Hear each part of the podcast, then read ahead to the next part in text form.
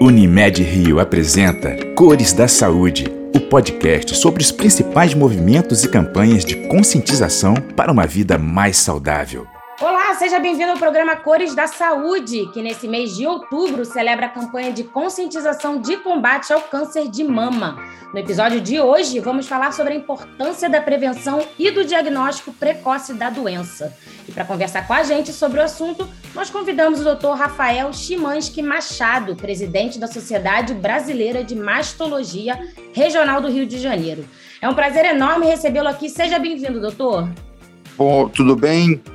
Bom dia, boa tarde, boa noite a todos que estão ouvindo o podcast, seja lá em que momento for, o prazer é meu. Agradeço imensamente o convite, Thaís, e a todos os, os seus companheiros e parceiros de trabalho. É um prazer, obrigado. Doutor Rafael, como se não bastasse todos os problemas provocados pela pandemia da Covid-19, que teve início no ano passado, estamos aí diante de uma consequência extremamente grave atrelada ao distanciamento social, né? Que é a redução dos exames e consultas de rotina para outras doenças. Dentre as mais afetadas está o câncer de mama, um dos tipos de tumores malignos que mais acomete o público feminino no mundo todo.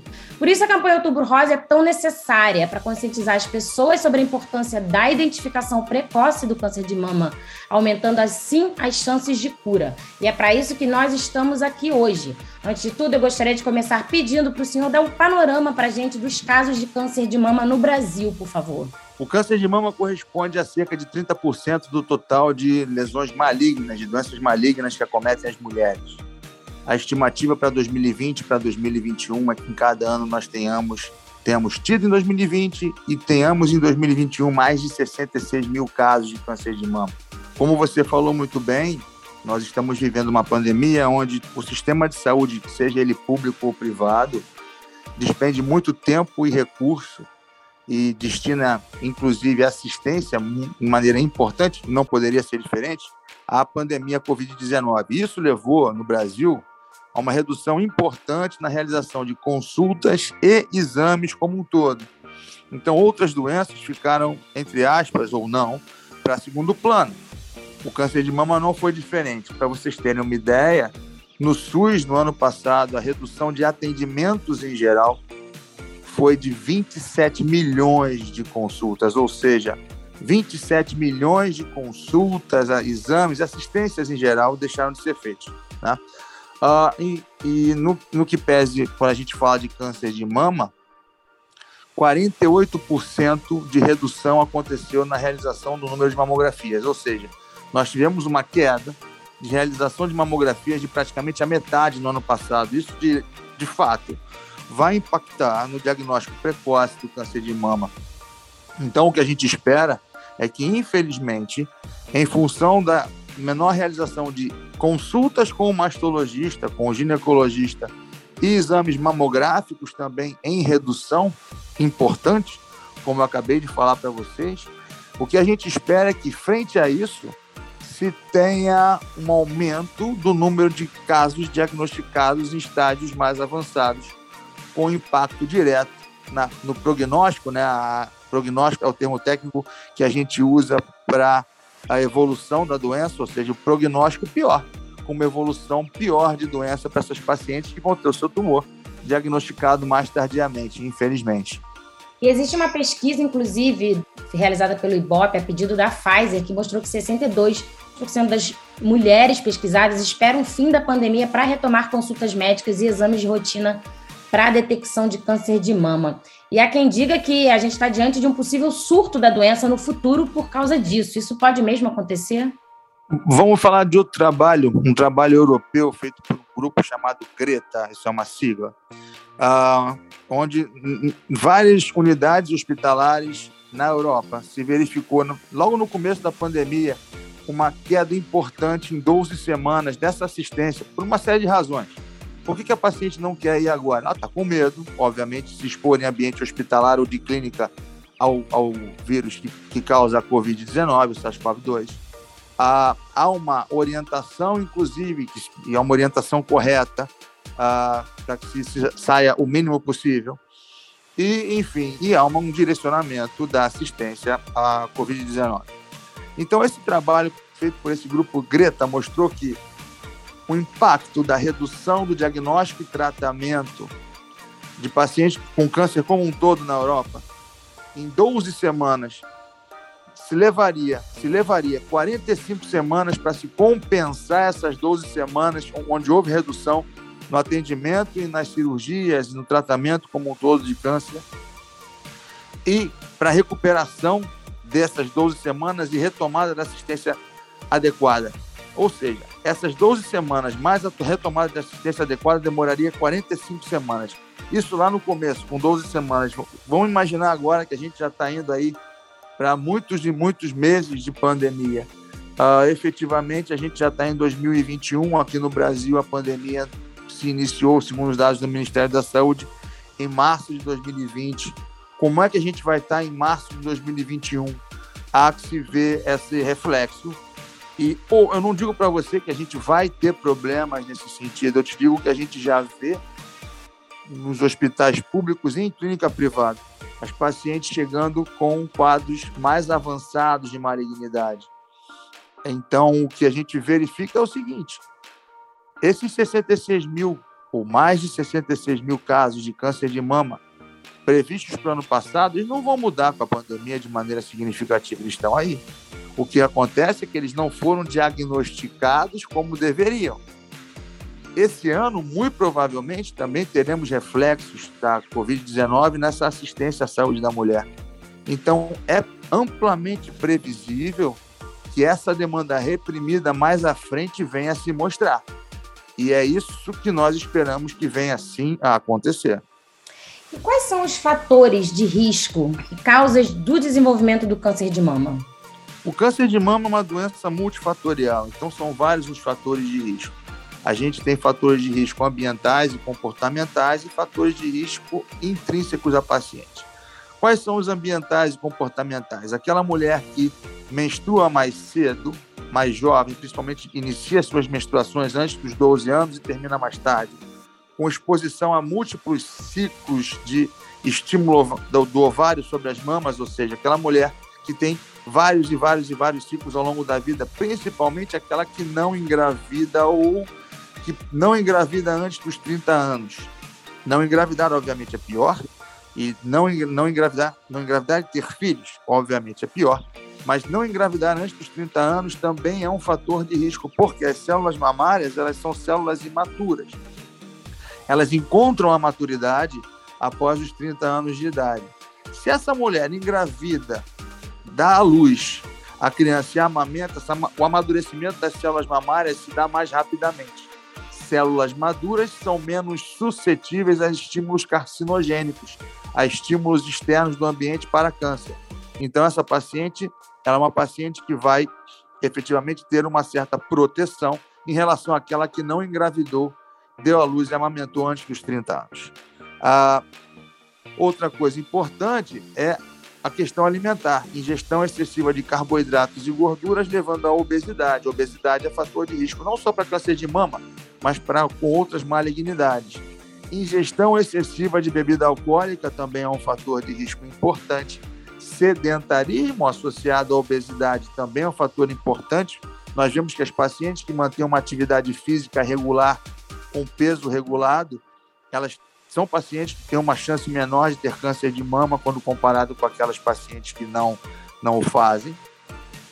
Além disso, a terapia hormonal principalmente se por mais de 5 anos e após os 60 anos, é um fator de risco.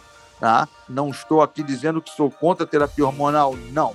Mas nós sabemos que há uma janela de oportunidade, de acordo com quando houve a, a última menstruação e a idade, 60 anos de idade. Então, nós sabemos que uma terapia hormonal, principalmente após os 60 anos de idade, é um fator, de, e por mais de 5 anos também, é um fator de risco não, não desprezível para aumentar a chance de câncer de mama. E existem mutações genéticas que estão associadas à malignidade mamária. Essas mutações genéticas que transmitem de pai para filho ou filha e mãe para filho ou filha não são a maioria dos casos de câncer de mama que são correspondentes a esse tipo de achado. As mutações genéticas colaboram sim para câncer de mama, verdade, mas essas mutações presentes em família elas correspondem a cerca de 10% do total dos cânceres de mama que nós vemos na população. Quando nós vemos, nós somamos a esse tipo de mutação dominante, que nós chamamos aquelas que transmitem direto, para mutações menores, que estão presentes em grupos familiares, isso pode chegar até 20% do total de malignidades. Então, a maioria, isso tem que se ter em mente, a maioria dos cânceres de mama não está diretamente relacionado a uma mutação genética familiar que passa de pai para filho ou filha e de mãe para filho ou filho. Então a gente tem, como acabei de falar, o elemento pessoal genético e nós temos também os agentes ambientais e comportamentais pessoais que influenciam no câncer de mama. Ah, se fala muito do uso de contraceptivo hormonal oral ultimamente. Houve um trabalho que mostrou uma relação direta entre aumento do risco de câncer de mama e o uso de contracepção hormonal. É, é, foi um, um, trabalho dinamarquês ah, que houve realmente um aumento estatisticamente significativo, mas ah, em números absolutos isso foi muito pequeno. Ah, e grandes meta-análises não corroboram esse achado. Tá? Existem trabalhos que mostram um aumento sim de risco de câncer de mama nas usuárias atuais de contracepção mas também não são trabalhos que mostram números absolutos importantes. Né? Então, há que se ter em mente que a exposição hormonal pode até elevar o risco, mas não de uma maneira significativa no contexto da contracepção. Ah, obviamente, novos trabalhos vão surgir e, por vezes, com doses de contraceptivo hormonal oral, anticoncepcional, né? diferente. E o ideal é óbvio que as mulheres usem em utilizando contracepção a menor dose possível pra, pelo tempo necessário de uso do contraceptivo hormonal anal que contenha estrogênio e progesterona, que é aquele que é mais utilizado. Falando um pouquinho mais sobre o fator genético, existe como identificar esse fator genético antes da pessoa ter o câncer de mama? Por exemplo, a Angelina Jolie, né, que foi um caso famoso, ela tirou a mama por conta desse fator genético. Poderia explicar para a gente um pouquinho sobre esse caso? Ah, é possível se fazer o diagnóstico da mutação antes da paciente ter o câncer de mama, sim, principalmente baseado na história familiar dela. Tá? Ah, há quem advogue que toda paciente que teve câncer de mama deve ser testada para mutação genética. Existem aqueles que colocam já em, em a gente chama de guidelines, né, de orientações internacionais com critérios para testagem. Então, uma paciente jovem que tem uma história familiar ruim para câncer de mama, vamos usar o exemplo aqui de dois ou mais parentes em primeiro grau com câncer de mama, leia-se aí, pai, mãe, irmão, irmã, filho, filha. Principalmente se esses parentes em primeiro grau tiveram câncer de mama jovens ou ainda com outros critérios. Ah, nós temos também critério de câncer de mama bilateral, câncer de mama e ovário, câncer de ovário, por. Então, essas pacientes que têm na família uma história ruim, nós podemos, com determinados critérios uh, e uso de cálculo, de ferramentas de cálculo de risco, nesses parentes que tiveram câncer de mama, nós podemos procurar a mutação nessas, nesses pacientes. Se fazem testagens utilizando painéis com múltiplos genes. Esses painéis são feitos utilizando-se de material da pessoa, que material é esse sangue ou saliva, na pessoa de preferência que teve o câncer de mama. Uh, um exemplo prático, por exemplo, é homem que pode ter câncer de mama. Quando o homem tem câncer de mama, é mandatório esse homem ser testado, principalmente visando um gene chamado BRCA2 nós sabemos que homens com câncer de mama têm uma chance maior de ter mutação nesse gene. Né? Então, é uma paciente saudável que não teve câncer de mama, é, ela pode ter, por exemplo, uma mãe que teve câncer de mama muito jovem, essa mãe testar nesse painel multigênico e ela localizar na mãe, por exemplo, uma mutação genética que é identificada como patológica ou patogênica e que justifica dela ter tido câncer de mama, a mãe da paciente. Essa paciente agora precisa fazer de novo esse painel por completo? Não. Ela vai direto, se vai direto pesquisar se ela tem aquela mutação que a mãe, por exemplo, teve. Então, o que a Angelina Jolie fez foi pesquisar, fazer uma pesquisa genética mais ampla e ela identificou mutação num gene chamado BRCA1, Mutação essa associada a mais de 85% de risco de câncer de mama e uma percentagem importante também de risco de câncer de ovário. Ora, Rafael, por que, que ela testou nela? Simples, porque a mãe dela morreu muito jovem, a mãe dela teve câncer de mama e, salvo engano, morreu de câncer de ovário, nos anos, salvo engano, também nos anos 70, e a gente não tinha essa tecnologia ali. A paciente, se ela virar para mim e falar, Rafael, eu quero testar, mas minha mãe teve muito jovem e morreu, é um direito dela. Porque ela pode ter a mutação, sim, e a gente pode pesquisar nela o, o painel multigênico e aí e, e outros, tá? Esse é só um exemplo daquilo que a gente tem. Então, a resposta que eu tenho para te dar é: uma paciente saudável pode ter o diagnóstico de uma mutação genética, sim, em função da história familiar, se buscando, de preferência, naqueles parentes próximos que tiveram a malignidade, uma mutação em pesquisa de, de, de material seja sangue ou saliva, visando a identificação de mutação em vários genes. Isso é possível hoje. A gente chama de painéis multigênicos. E ainda, se for necessário, além desses painéis, podem-se fazer outros exames de sequenciamento completo de vários genes que nos dão informação muito rica acerca do, da, da questão genética dos pacientes testados.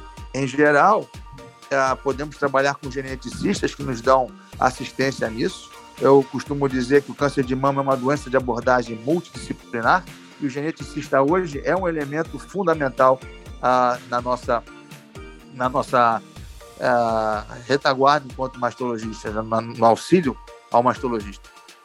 Doutor Rafael, quais são as formas de detecção do câncer de mama? Explica pra gente a diferença de toque, ultra, mamografia, biópsia. Vamos lá. Primeira coisa que a paciente tem que ter em mente, ela tem que se conhecer. O americano chama de breast mama awareness, conhecimento. Então, autoconhecimento mamário é fundamental. Ah, o autoexame faz parte do, do autoconhecimento mamário, mas não só o autoexame. Se ela notar uma saída de secreção pelo mamilo, né, o bico do peito, tipo sangue ou água de rocha, se ela palpar nódulos endurecidos ou pouco móveis, se ela palpar uma placa na mama, uma placa endurecida onde ela não palpava antes, se a pele mudar de cor, ficar principalmente avermelhada ou parecendo uma casca de laranja com inchaço e casca de laranja, e, e avermelhada, parecendo uma casca de laranja, se ela notar o aumento dos gânglios da axila com linfonodo, que a gente chama de gânglio linfonodo, né? Um linfonodo firme, endurecido, pouco móvel, ela pode, não só pode, como deve procurar um mastologista. Mas ela, Rafael, se ela tiver feito mamografia dois, três meses atrás, o exame físico todo normal, sem problema, existe uma coisa, uma situação que nós chamamos de câncer de intervalo, que é aquele tumor que aparece entre o momento de fazer a mamografia e outro. Por exemplo, a paciente fez no outubro rosa do ano passado uma mamografia, fez exame físico e mamografia. E ela palpou em dezembro uma nodulação. Ela tem que procurar um mastologista, porque pode ser algo ruim sim. O câncer de mama de intervalo é uma, é uma lesão maligna, um câncer, que ele aparece como lesão palpável entre o momento de fazer o exame físico, a mamografia, e outro de um ano de intervalo. Né? Então, ela pode sim, a gente deve. Então, primeira coisa, ela tem que se conhecer. O melhor método para diagnóstico precoce de câncer de mama é a mamografia. A mamografia e o exame físico no mastologista devem ser feitos pelo menos, mamografia e exame físico no mastologista, pelo menos, anualmente a partir dos 40 anos. Em mamas densas, ou quando a mamografia não é completamente elucidativa, nós podemos complementar com ultrassom mamário. E ainda, se necessário for, com ressonância magnética das mamas. Entretanto, o exame mais sensível e mais alcançável e, é, ainda é a mamografia para a população geral. A ressonância é mais sensível no global do que quando comparado com a mamografia. Entretanto, por ser mais sensível, ela dá mais resultados falsos positivos, gerando mais biópsias desnecessárias. Né? Então, para a população geral, o rastreamento, ou seja, a identificação de tumores ainda nas suas fases não clínicas, subclínicas, impalpáveis, deve ser feito com mamografia.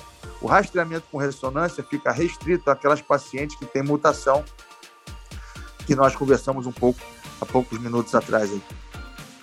E os casos vêm aumentando em mulheres também abaixo de 40, né? Por que existe esse corte de 40 anos? Ah, efetivamente, a maior parte dos casos ainda acontece a partir dos 40 anos. A gente tem visto aumento de casos de câncer de mama em todas as faixas etárias, porque houve um aumento de casos de câncer de mama no total no Brasil e no mundo. No Brasil, a gente tem uma diferença um pouquinho em relação a outros países da Europa, Estados Unidos, que cerca de 23, quase 24% da população que tem câncer de mama se encontra entre 40 e 49 anos. Abaixo dos 40 anos ainda é um, um quantitativo muito baixo, então, a gente não tem uma frequência muito, muito grande, é, é, um, é um número muito pequeno de pacientes, então que não justifica um rastreamento mamográfico antes disso. Até porque as mamas são muito densas e a mamografia trabalha como qualquer raio-x com contraste entre preto e branco e os tons de cinza que aparecem na imagem. Na mamografia da paciente jovem aparece tudo muito branco, então não acrescenta muito. Então, é, na paciente jovem, nós vemos também subtipos de tumores que são mais agressivos e que, em geral, já se manifestam com sintomas, em geral, um pouco mais frequentemente. Por isso que é importante a mulher se conhecer, né? ela saber como é a mama e qualquer mudança, mesmo antes dos 40, procurar um mastologista. Então, gente, o aumento que a gente vê antes dos 40 anos nos casos de câncer de mama, ele é acompanhado por um aumento global em todas as faixas etárias. Então, realmente, a partir dos 50 ainda é a maioria, mas no Brasil, nós temos as pacientes entre 40 e 49 anos correspondendo a cerca de um quarto do total de câncer de mama. Por isso que a gente preconiza, ao contrário do que o uh, do que é preconizado por outras instituições, a Sociedade Brasileira de Mastologia preconiza a realização de mamografia anual a partir dos 40 anos e não bienal a partir dos 50, como nós vemos outras recomendações acontecerem. A, a, a Sociedade Brasileira de Mastologia recomenda anualmente a partir dos 40. Você me perguntou de biópsia. A biópsia hoje idealmente é feita com agulhas grossas, utilizando-se pistolas que estão acopladas a essas agulhas, né? E a, as biópsias podem ser feitas guiadas por a mão livre, ou seja, um nódulo palpável, você faz uma anestesia local, você faz um cortezinho que não precisa nem dar ponto, entra com a agulha acoplada à pistola, a pistola dispara e remove fragmentos do nódulo. Mas isso também pode ser feito guiado por ultrassom, se a lesão for impalpável, por mamografia, a depender da lesão, a gente chama de biópsia guiada por estereotaxia, e também é possível se fazer biópsias guiadas por ressonância magnética. Depende do, de como e qual método o, a lesão aparece. Se ela aparecer no ultrassom, mamografia e ressonância, é preferencial que ela seja feita guiada, a biópsia seja feita guiada por ultrassom. Por quê? Porque no exame ultrassonográfico, o colega que está fazendo a biópsia está vendo a agulha realmente entrando na lesão, a retirada do fragmento. E é um exame que fica a paciente fica numa posição mais confortável. Se isso aparece na mamografia e na ressonância, idealmente se faz por mamografia. Entretanto, há lesões que só aparecem na ressonância, lesões suspeitas. As lesões que merecem biópsia são as lesões suspeitas. E quando a lesão suspeita só aparece na ressonância, aí não tem jeito, a gente tem que biopsiar orientado com, com, por ressonância magnética de mamas. Se procura utilizar agulhas grossas, porque a agulha grossa ela permite retirada de fragmentos da mama ou seja, para a gente fazer estudo que a gente chama de histopatológico. A agulha fina permite a retirada só de células. Eu costumo comparar o seguinte: a agulha fina é como se você fizesse uma raspagem da parede. Você vai ver que lá tem uma tinta de marca tal, uma massa corrida de marca tal. Agora, quando você faz uma biópsia, você tira um pedaço da parede. Então você diz que a tinta de tal marca, a massa corrida de tal marca, o tijolo foi feito em determinado lugar e o cimento é de marca tal. Então você consegue uma informação muito mais valiosa com agulha grossa do que com agulha fina. Você falou mais cedo, né, que os homens também podem ter câncer de mama. E nesse caso, qual é a indicação? Qual a orientação? 1% dos casos de câncer de mama correspondem a câncer de mama masculino. Não há hoje uma diretriz para rastreamento mamográfico em homens, mas qualquer nodulação, retração de pele, alteração na mama, deve motivar esse homem a procurar um, mastologista para ele realizar o exame físico e os exames complementares necessários. Mamografia e ultrassom mormente. Então, no homem, o que, que o homem pode ter de alteração? Nódulo, retração de pele, alteração da cor da pele, ficando tipo casca de laranja também, retração do mamilo, ou seja, mamilo entrar, sair sangue pelo bico do peito ou água, tipo água de rocha. Um aumento do volume mamário, que também chama atenção. A inodulação palpável é óbvio. O problema no homem é que, como a mama do homem não tem grande volume, rapidamente o tumor evolui para infiltração de pele, para infiltração de tecidos profundos e para migração do tumor para a axila, que é o primeiro lugar que o câncer de mama gosta de ir, em geral, é para linfonodo axilar. Então, o problema do homem é que, além do homem não, não dar valor a essas alterações em geral, uh, como a mulher dá, porque não é um câncer que está extremamente associado ao sexo masculino, muito pelo contrário. Então, esse retardo no diagnóstico, entre o paciente pensar no problema e ir ao mastologista, e, e pelo fato também do homem ter a mão pequena, com rápida infiltração de pele, tecidos profundos e da ida para o tumor uh, por via linfática, mandando células para os linfonodos axilares, faz com que o homem tenha diagnóstico de lesão mais avançado, o que implica num tratamento mais, mais agressivo. Agora eu queria falar um pouquinho sobre silicone, né? Que é uma dúvida de muita gente. Quem tem silicone deve fazer o exame normalmente? Tem algum problema de realizar? Tem maior desconforto? Como é que é isso? Problema nenhum. Na verdade, por vezes causa um pouco mais de desconforto, porque são pacientes que tinham mamas pequenas e que agora estão com mamas maiores. Mas o silicone não atrapalha um mastologista treinado a fazer o exame físico. O silicone não impede de realizar a mamografia. O silicone não impede de realizar ultrassom e pode ser necessária para avaliação do silicone a realização de ressonância magnética de mamas com alguma periodicidade, né, dois, três anos, a depender da, do momento que foi colocado esse silicone, segundo recomendação do FDA americano. Mas o silicone ele não atrapalha o exame físico, o silicone não atrapalha a realização de mamografia, o técnico treinado consegue fazer bem, é, a prótese não rompe com a compressão da mamografia, a prótese não rompe, a prótese de silicone medicinal vulcanizado não rompe, o ultrassom pode ser feito e a ressonância hídrica. Existe um, um, linfoma associado à presença do, do, implante de silicone, principalmente implantes texturizados, e aqueles que estavam mais associados até foram retirados do mercado, sejam implantes, sejam expansores definitivos. Ah, o que a gente preconiza hoje, o que as autoridades internacionais preconizam, é que as mulheres que têm, porventura, é, que tiveram colocados no seu corpo, sejam implantes ou expansões definitivos de silicone, que estavam mais associados e que já foram retirados do mercado, é que elas mantenham observação. Não há uma necessidade imediata de fazer o explante, a retirada da prótese. Entretanto, nós vemos a retirada da prótese com alguma frequência, até pelo temor da paciente. Isso tem que ser respeitado. E a paciente, então, muitas pacientes hoje fazem o explante ah, efetivamente por conta desse temor e também porque ah, hoje nós temos a, a evidência que existe uma síndrome que, chamada síndrome ásia, onde a paciente pode ter uma série de queixas, até dor pelo corpo, mal-estar, que pode ser que esteja associado a implante de silicone. Isso ainda é algo que a gente vem estudando de algum tempo para cá. Ainda é a síndrome ASA ainda não é completamente compreendida no, em todos os seus parâmetros uh, pela comunidade científica. Nós sabemos que é uma realidade. Há pacientes que têm queixas compatíveis com a síndrome ASA e que, fazendo a retirada do implante, melhoram bem. Outras melhoram durante um tempo, depois voltam a ter os sintomas. Quer dizer, nós ainda não entendemos tudo sobre ela e ainda temos que estudar um pouquinho mais para poder dar um parâmetro e algumas diretrizes melhores para as pacientes acerca disso. E quais são os mitos mais frequentes em relação ao câncer de mama, a mamografia e o próprio autoexame? Por exemplo, é, dizem que quem usa sutiã muito apertado tem mais chances de ter câncer de mama. Isso é verdade? Sutiã não traz problema nenhum ao câncer de mama, não há uma associação direta entre o uso de sutiã com ferro na, no bojo, nem apertado com câncer de mama. Isso é um tremendo mito. Ah, outra coisa que, que ah, se tem mito é fazer mamografia. Aumenta o risco de câncer de tireoide. Os raios da mamografia, o raio-x passa longe.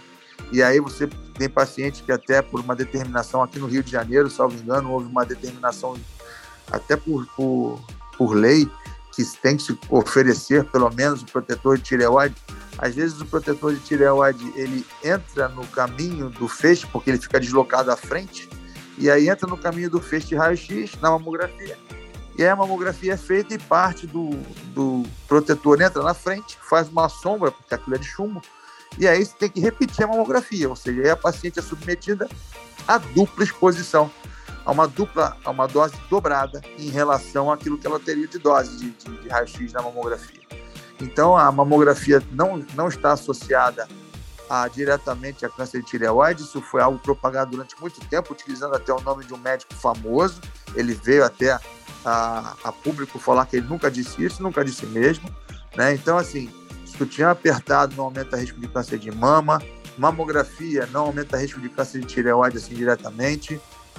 É, isso já foi ah, mais do que dito, inclusive é, na, na, imprensa leiga. E uma outra coisa importante também, a, o uso de, de desodorantes, enfim, também não está diretamente associado a, a câncer de mama, questão alumínio ou anti, antitranspirantes, enfim. A gente não tem uma relação de causa e efeito determinada ah, nos dias de hoje. Então tem muito mito e há que tomar muito cuidado. Doutor Rafael, como é que é o tratamento do câncer de mama? O tratamento do câncer de mama tem alguns pilares. Primeiro pilar é o cirúrgico, onde se pode realizar uma cirurgia conservadora, quando possível, ou a mastectomia, retirada da glândula mamária. A abordagem axilar hoje, se, sempre que possível, se faz a pesquisa do linfonodo sentinela, que é o primeiro linfonodo que recebe linfa da mama da, na axila, nos casos de câncer invasor. Uh, efetivamente, se procura sempre fazer a menor cirurgia possível na mama e na axila, com o melhor resultado possível. Cirurgia essa sempre a gente sempre procura associar quando há salvo se não houver indicação técnica, nós sempre procuramos associar com a reconstrução. Poucas são as situações onde não é possível se reconstruir de imediato. Eu destaco o carcinoma inflamatório, que é um tumor localmente avançado, onde é fundamental se fazer primeiro a quimioterapia, para depois fazer a cirurgia, e daí então se fazer radioterapia. Eu acabei de falar os três principais pilares, além da hormonioterapia, que eu vou falar depois. Então, carcinoma inflamatório é, é uma situação clínica onde não se pode ter perda de tempo entre um momento e outro do tratamento oncológico. E quando a gente faz reconstrução, nós dobramos o risco de fenômenos adversos ou complicações, como queira. Então, não a gente evita fazer, nós evitamos fazer a reconstrução. No caso do carcinoma inflamatório, já vista que essa é uma situação clínica grave. Ah, do ponto de vista oncológico, é uma situação clínica preocupante e não, onde a gente não pode, não diria grave, mas diria assim, mais preocupante, né? uma, uma situação de um tumor mais agressivo e localmente avançado.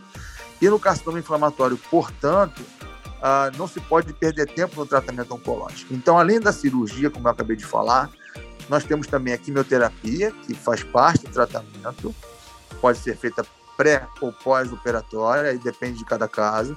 A ditormonioterapia, nos tumores que expressam receptor hormonal, existem dois tipos de droga, o tamoxifeno e os inibidores da aromatase.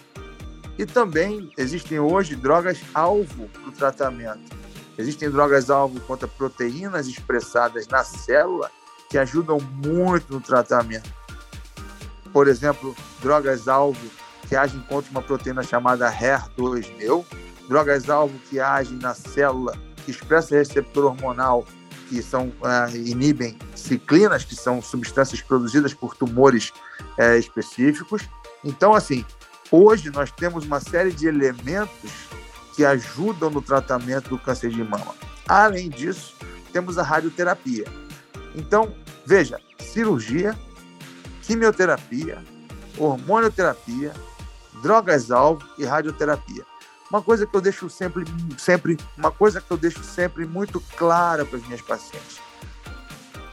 Ter câncer de mama não é uma sentença de morte. Vou repetir. O diagnóstico de câncer de mama não é uma sentença de morte. Mesmo se esse tumor não tiver ainda é, em fases iniciais, se ele já estiver em fases mais avançadas, em estádios mais avançados, se tem muito tratamento por vezes, infelizmente, a gente não consegue a cura, mas conseguimos um prolongamento da vida da paciente com qualidade muito importante durante anos e anos e anos. Por vezes a paciente não morre sequer do câncer, ela morre de outra coisa, ah, de causas naturais, de questões cardiovasculares. O que eu quero dizer com isso? Mesmo quando a paciente faz o diagnóstico do câncer em fases um pouquinho mais avançadas, não quer dizer que ela vai morrer disso ela, o câncer tem tratamento, ela pode viver anos e anos e anos e anos com tumores residuais na, metastáticos à distância e que não vão levar ela a óbito, entendeu? Então, assim, tenham em mente, o diagnóstico de câncer de mama não é uma sentença de morte. Qual é a porcentagem de cura do câncer de mama? A gente tem isso? Depende muito do estádio, né? Ou do, do, do, do estadiamento do paciente e do subtipo tumoral. Então, a, depende do, de quanto está o tamanho do tumor, qual é o comprometimento axilar e de qual subtipo tumoral. Então, existem subtipos tumorais que são mais agressivos, que mesmo com lesões menores, ah, se tem uma mortalidade maior. Mas as lesões impalpáveis, por exemplo, podem a uma taxa de cura de até 95%. Muito bom. E é comum a recidência do câncer de mama? Qual é a probabilidade disso acontecer? Eu nunca falo para as minhas pacientes que elas estão completamente curadas, eu falo que elas estão em tratamento e acompanhamento. Os, existem alguns tumores que são aqueles triplo negativos, que não expressam nem receptor de estrogênio, nem progesterona, nem HER2, e também os tumores HER2 positivos, que expressam HER2, ah, principalmente aqueles que não têm receptor hormonal, mas expressam esse HER2. Esses tumores, quando recidivam, recidivam principalmente nos primeiros cinco anos. E nós temos os tumores menos agressivos, os luminais, que quando recidivam podem recidivar 20 anos depois. Quer dizer que essa paciente vai morrer do câncer? Não, tem tratamento para essa recidiva. Né? E a recidiva pode ser local, loco regional, ou seja, na mama, na mama e na axila, ou ainda à distância, com metá como sob a forma de metástase. Então, assim, a paciente pode fazer tudo o que eu falei para vocês, mas ela infelizmente pode recidivar. Quer dizer que ela vai morrer do câncer de mama? Negativo. Negativo. Há uma primeira linha de tratamento, há uma segunda linha de tratamento e por aí vai. Então, para cada subtipo de tumor, se tem uma, uma sequência de tratamento bem definida em função da biologia tumoral. Né? Os tumores que expressam receptor de estrogênio e progesterona, por exemplo, com grau de proliferação mais, mais baixo, tem uma conduta diferente daquelas triplo negativas, com grau de proliferação mais alto, e HER2 também tem uma conduta diferente. Então, a gente tem que individualizar cada caso de paciente, cada caso, frente àquilo que a paciente apresenta, suas condições clínicas, o estágio que o tumor está em, em, relação a tamanho, comprometimento axilar e subtipo tumoral. Então, hoje, o tratamento do câncer de mama ele é muito individualizado e cada situação tem um prognóstico diferente e cada paciente é completamente diferente da outra. Né? E, então, a, a recidiva pode acontecer. Às vezes, a paciente faz uma mastectomia e o tumor volta no plastrão, volta na área de mastectomia ali na cicatriz. Isso acontece, pode acontecer, está relatado. E é possível prevenir o surgimento da doença? Levar uma vida saudável influencia nisso? Influencia, influencia. Bons hábitos diminuem o risco de qualquer malignidade, câncer de mama não é diferente. Então, uma alimentação balanceada, fruta, verdura, legume, carne branca, evitar excesso de gordura, evitar excesso de carboidrato, evitar uma ingesta alcoólica excessiva, ah, não estou aqui dizendo para ninguém deixar de celebrar a vida, muito pelo contrário, mas sem excessos, né?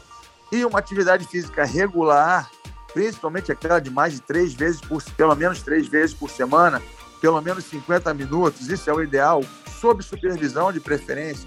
Então esses são bons hábitos, além de obviamente não fumar, que fumar não faz bem para nada. Ah, eu costumo, eu me atrevo a dizer para as minhas pacientes que que fumar é como se você estivesse pagando para morrer a prestação. Me desculpe os fabricantes de cigarro, mas todos nós sabemos dos fatores adversos que o cigarro traz, não só com a malignidade das vias aéreas, mas também doença cardiovascular, é, é, infarto agudo do miocárdio, infarto, perdão, infarto agudo do miocárdio,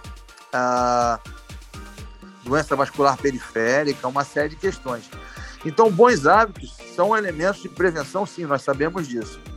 Aquelas pacientes que têm diagnóstico de mutação ou que por calculadora de risco, nós vemos que, mesmo sem diagnóstico de mutação na família, há um risco elevado para elas terem a neoplasia maligna na mama, como foi o caso, por exemplo, da Angelina Jolie, ela teve um diagnóstico de mutação. Tá? Então, nas pacientes com diagnóstico de mutação, onde há uma associação com risco maior para câncer de mama, mesmo nas pacientes sem câncer de mama, nós podemos fazer a prevenção do tumor retirando as glândulas, as glândulas mamárias. É uma cirurgia redutora de risco. Ela não é aniquiladora de risco. Você diminui o risco de, por exemplo, 85% de risco ao longo da vida para 5%. Mas fica tecido sob o subcutâneo, atrás da areola, no prolongamento axilar, no sulco inframamário. ter sido viável. Então, ela não é aniquiladora, mas ela é redutora de risco. Ah, Rafael, uma, qual é o risco na população geral? É de em torno de 12,6% ao longo da vida, é estatístico. Uma, cerca de uma em cada oito mulheres vão ter câncer de mama ao longo da vida. Então, uma redução de risco para 5% não é, não é desprezível, quando a gente vem de 85%, como é uma paciente mutada, por exemplo.